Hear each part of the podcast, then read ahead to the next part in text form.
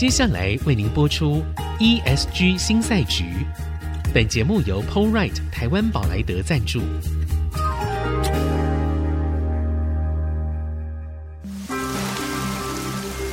这是企业永续的世纪挑战。这是绿色浪潮下的供应链课题。再造优势前瞻的产业竞争力。欢迎加入 ESG 新赛局。掌握先机，创造新局。欢迎来到 ESG 新赛局，我是节目主持人、人工智慧科技基金会执行长温怡玲。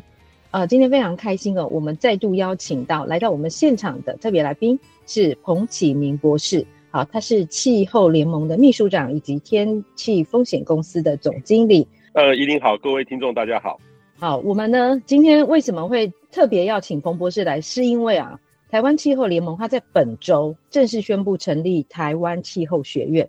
那这件事情啊，跟我以前我们在做那个台湾人工智慧学校，它其实非常类似哦，这样的一个概念。然后，呃，跟着产业的需求来走。那所以我想要请问您啊，就是成立这个学院，你最主要的目的是什么？然后，当然还有一个还有一个问题，可能其实这两年大家都看到市面上有很多这些相关的课程啊。那你觉得这跟那些课程会有哪一些差异？OK，好，谢谢怡玲的疑问哦。那其实我老必须老实说，呃，我记得四五年前 AI 学校的这个执行长，或是我们叫他创办人陈昇伟，对，在推动的时候，嗯，我们就很熟。我有听到他的概念，然后我我也实际上参与他的那些从那个资料科学，我记得他在办那个第一个就是台湾的那个资料科学的这个年会年年会的时候，我他就有。邀请我去谈这个资料科学跟气候变迁的关系，是是。然后我也受 AI 学校去邀请去谈这个 AI 跟这个气候变迁或是永续之间的关系。那其实我我就觉得这两个是有一些关联，但是我说真的，我们还没有清楚。但是呢，其实我最重要是说，我心里面的脑海里面，我一直都有台湾人工智慧学校的这种影子在里面。那我后来呢，我们在处理这个气候变迁的这件事情的时候，其实第一个我就发现一个很重要的问题：气候变迁是一定要由上而下的。那大多数的企业都会有一个永续部门，那永续部门呢，他大概就会培训他的人。可是我就观察到一些企业，他要做永续，呃，就跟资讯一样，或者说 AI 一样，老板没有去处理，只叫下面的资讯部门处理，这家公司的数位转型或者 AI 是推不动的。所以，我们其实，我我我们那时候就发现，第一个这个问题是跟人工智慧学校在发展的，不管说两个班，一个是经理人班，一个是非常专业的班，两个班概念就不一样，甚至他们也有办那个董总班。所以我其实整个概念逻辑上，我就有人工智慧学校的概念来看气候变迁。呃，后来呢，我们大概在去年的时候，首先就跟清华大学合作。那其实这种外面的课哦，还蛮多的。呃，其实多到大家都不知道怎么选择。但是因为我们是在第一线参与国联合国的气候公约，呃，这种了解他们的脉动。那从过去在谈，然后现在要完全落地，然后我就发现说，哎，在台湾。谁最清楚这个气候变迁的问题？谁一直每天一直都在吸收，然后一直不断的应付国际上的要求？不是学界哦，好，反而是我们的科技业的第一线的永续掌门。因为在台湾呢，我们的科技业它的东西都要外销，它是落在全世界的供应链里面。那供应链呢，我举例，例如说苹果。或是微软等等大的供应链，供应链就要求要净零，所以它的要求呢，就限制在这种所谓的台湾的各个科技业的身上，他们要卖产品要代工，全部都被这个企业所掐住了。那掐，我说掐住有一点太残忍，但是就是说他们有很多的规定，要求他们一定要做，而或是说你不做可以，你在下一轮的竞争你可能就被淘汰掉。所以其实，在台湾谁最厉害，就是所谓的呃那几家，例如说台积电。友达、华硕、宏基等等等等的这种科技业，这些永续掌门，或是他们永续部门，他们最清楚这个国际的脉动。所以，我因为我很讶异，说这几年他们是最专业的专家，他们一直都要很认真的去吸收很多的知识。如果落地到台湾本地的法令的时候，他们也会寻找本地的呃专家。像我们去年就跟清华大学合作，哦，办了一个碳资产管理的实务班，就是这些永续长们出来。跟产业界的同学来上课，那有一部分的师资由清华大学，还有清华大学找的外界有实际实务在做的这个专家来跟我们互动。效果非常的好。所以后来呢，我们就决定说，那因为科技业的需求是非常的大，我觉得在台湾的确，呃，最需要马上做的是科技业哦，因为它要外销，它的未来对于这个的压力会比较大，或是它也要找到未来面对永续的商机在哪里，所以它一定要去做一个基本的实物的课程，所以我们叫做气候永续的主管的实物课程，这个就是实际上在培训，这个就有一点像是 AI 学校的。经理人办，这个就是那个那个意思，要上五十四个小时。那第二个呢，是我们就发现那个董总是很重要的。一般来企业要推动的话，一定要靠大老板，大老板说了算，然后大老板下来做永续部门，就会有比较高的。动力跟资源来做这个事，不然的话，永续就会变成一个额外的一个开支。所以我们也也有仿效，有两天一夜的永续的决策的专班哦，在这个里面就是董总参加的。那另外一个呢，就跟这个现在我们面对 AI，像最近 ChatGPT 那么那么红，其实气候变迁也是每个月都会有国际上新的法令。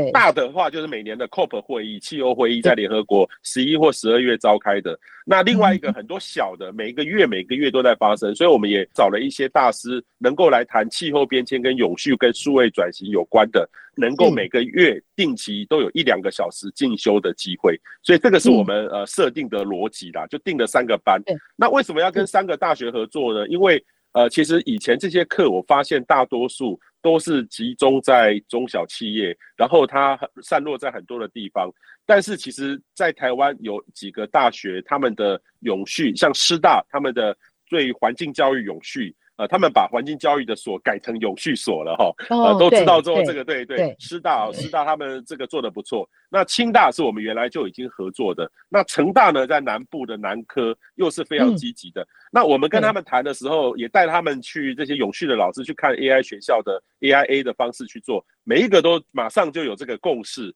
马上就觉得可以来做，所以这个就是我们一起来思考这样的一个台湾气候学院。所以台湾气候学院呢，你会问我说有没有一个办公室？说真的，现在还没有，但是未来我们一定会有。然后未来呢，我的我们的心里面的 idea，说不定就跟 AIA 楼上楼下或是附近的关系会相互来支援，因为我们觉得数位转型跟气候近邻转型是一起要做的事情。对啊，其实因为之前人工智慧学校我在参与的那段时间，其实我们也知道说，接下来不是没有 AI 公司，接下来一定都是用 AI 的公司。那尤其在净零这个议题上面，它用 AI 去处理。是非常需要的，因为它里面就是处理非常非常多的数据嘛，所以其实数据跟气候变迁哈，我们在跟中小企业谈的时候，也发现到说，其实中小企业他们在面对哦，有十大问题，这个我们在上一集的节目里面有谈过。那数据平台还有这个数据，他们怎么收集这些资料，要怎么样去整合，其实是一个蛮重大的问题哦。那我想要请问，就是在这个。十大问题里面，就是彭博士，你觉得什么事情是最重要的？然后你会觉得也可能是最挑战的，那应该要怎么处理？好，我常常遇到很多的中大型，我说的大型可能是我们这个气候联盟的里监事会那种，例如说台积电、友达那种国际级的大型的企业，它的营收都是千亿或是兆的哈。那他们这些企业呢，因为它的基本量体大，所以它做数位转型或是净零转型。问题不大，因为他们的资源多。嗯、那我发现最麻烦的是台湾的可能是营收可能是呃一百亿到三百亿或是五百亿左右的这个企业，它是在成长的。那它的对。于这种数位转型也有这样的工具，但是它没有办法那么多的资源做到那么的彻底，因为它还在成长。那所以其实这些企业呢，呃，当它面对这个永续或是近零转型的时候，他马上最迫切的是要做盘查，嗯、那盘查呢，它也不是问题，但是要做到范畴一二三工业的管理，那个问题就来了。因为其实这些企业的这种所谓的数位的转型，因为它发展太快，所以它并没有那么的彻底去完成，嗯、所以数位转型没有到位。如果你硬加上这个气候变迁，它马上就会变成是这个公司一个很沉重、伟大不掉的。负担，等于是说，它转型已经很难了。数位转型要 AI，老老板要一个 dashboard 管理，因为这些企业都是老板很强，才能够走到这个地步。那要整个要靠数位来做治理，对这些企业会很大的痛。所以永续的痛，对那些老板等于是痛上加痛。所以这个是我看到是最严重的问题。那这些是属于这种一百到五百亿左右营收的企业，那更何况如果一百亿以下的企业。这些这个痛又更痛了，因为他们其实还没有做到那一部分。所以我的我的认知是说，一个企业如果要谈近邻、要谈永续这些部分，其实一定要做最基础的数位转型。你没有数位转型，你来做这些东西都会非常辛苦。所以我个人认为最严重的问题就是这边。哦，所以其实还是要数位转型先来，对不对？对对对对对，这个完了之后，第二个就是认知，因为 AI 的认知，你会发现说，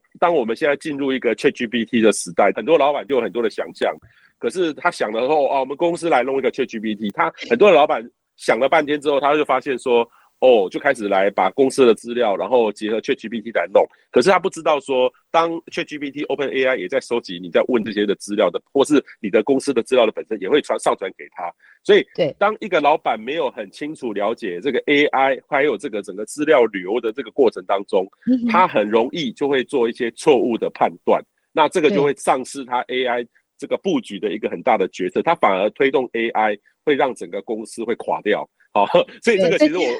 我 我就看到说，哎、欸，那这个气候变迁也是一样，老板不懂得气候变迁的法令，然后外面在炒碳权，那他老板呢就莫名其妙去跟人家一窝蜂去买便宜的碳权，因为他觉得未来会很贵，那到时候一样也会垮掉。好，所以刚刚听到两个很重要的关键字，碳权，这个呢我们要先休息一下，再回来继续请教彭博士，因为这件事情最近很热，但是呢。我真的听到非常多的专家说，这实在是令人忧心的问题。我们先休息一下，回来继续。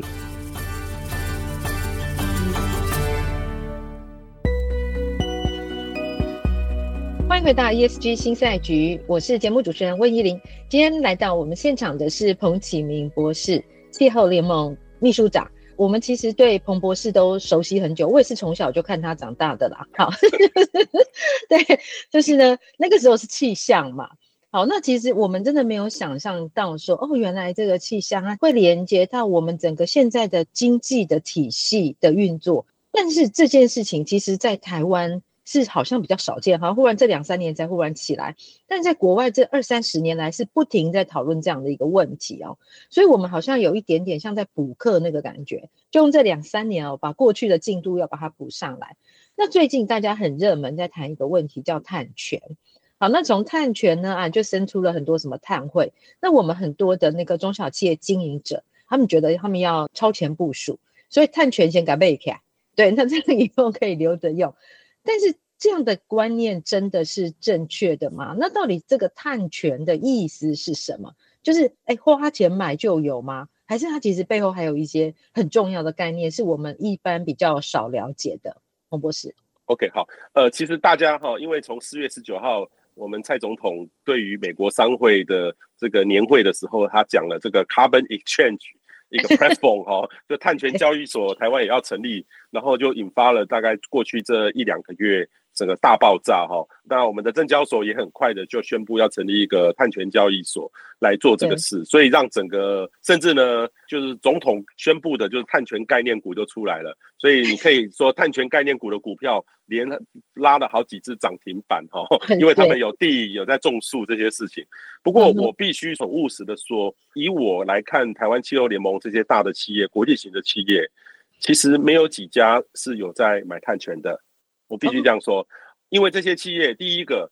自己的减碳先，第二个他去买绿电先，哦，买买太阳能的电、绿电的电、那个离岸风电的电先，以这个两个先，最后最后的可能是自愿性减碳的部分的话，他可能会尝试的去了解碳权要怎么买，以后要跟谁买，法令上怎么合可，这是我们这些国际级的大企业的永续长们他们现在正在做的事，所以他们关不关心碳权？关心，会不会现在买？不会，所以基本上各位的企业不用那么的马上担心说，我现在要赶快去买碳权，然后以后会很贵这样的心态。因为如果要符合规定法令的话，你必须要符合现在在巴黎气候协定下的碳权的这个机制，所以你不能拿那个呃京都议定书很久以前时代的碳权。那这个碳权呢，要算碳汇也很复杂。例如说以台湾来说的话。我们没有那么多的土地，我们的人工也很也很贵，所以其实我们的碳权在台湾一定是非常贵的。可是呢，你能不能跑去买一个什么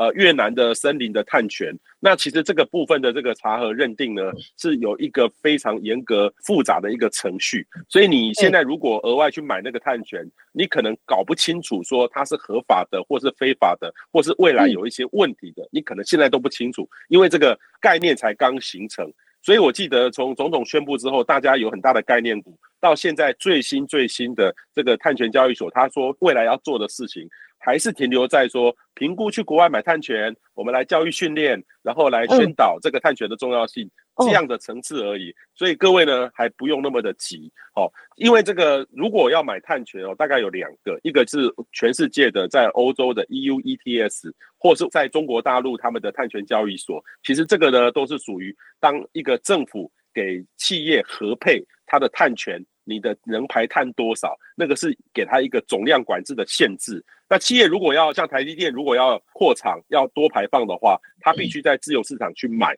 例如说，现在我们的政府有那种呃，你去买换电动车，那个碳权呢，可以环保署建立一个平台，你可以来抵换你的碳，这的确是可以的。环保署已经建立了哦，你可以例如说有一些大货车。呃，原来烧柴油的换成这个比较最环保的，呃，很省油的，那那个都算。你甚至你要买汽车，环保署也可以补助。如果你换成电动车，大概有几万块的补助。也就是说，你把那个碳权是给环保署，但是环保署呢会建立一个平台，是给那些企业降低这个县市的排碳量或是空屋费。所以其实已经有这样的东西了。所以要做是朝那个部分去走是没问题的。但是如果呢，现在大家要跑去买一个。什么菲律宾的或哪里的一个碳权，恐怕会造成一个呃，到时候呃，到底是不是漂绿，或是说这个碳权呢变成一个垃圾碳权在里面，所以各位尽量要避免有一些很多的 broker 在这个地方处理，一定要先了解再来说会比较好，不要一头热。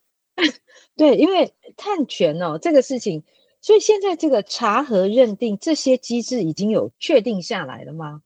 国际的跟台湾的。呃，目前这些东西还是持续的在发展当中。呃，现在最好的方式，我看到呃，联合国 UNFCCC 它是鼓励很多的企业在碳权的处理上要运用到区块链啊。例如说，我我自己本身也曾经去开了一个国际上碳权的户头，我想要知道说我们的碳权怎么买，我就开了一个户头，当然是有我的公司的名义去开一个户头。我们在测试，那我就发现说，哦，原来我买一个碳权，那这个碳权的量，一吨的量。它是从哪一个的森林，或是哪一个离岸风电的风场，它的衍生出来的碳，嗯、那它碳是某一个时刻产生出来的碳，然后它的这个几月几号某一个小时，呃，减上了一吨的碳。是我的，然后它在什么地方？然后这个是谁认证许可在里面？就像一个区块链绑住在这个地方，我就可以得到一个很好的认证。所以基本上是这个样子，也就是类似我们以前的一个证书啦。但是现在呢，已经比较少用书书面的证书，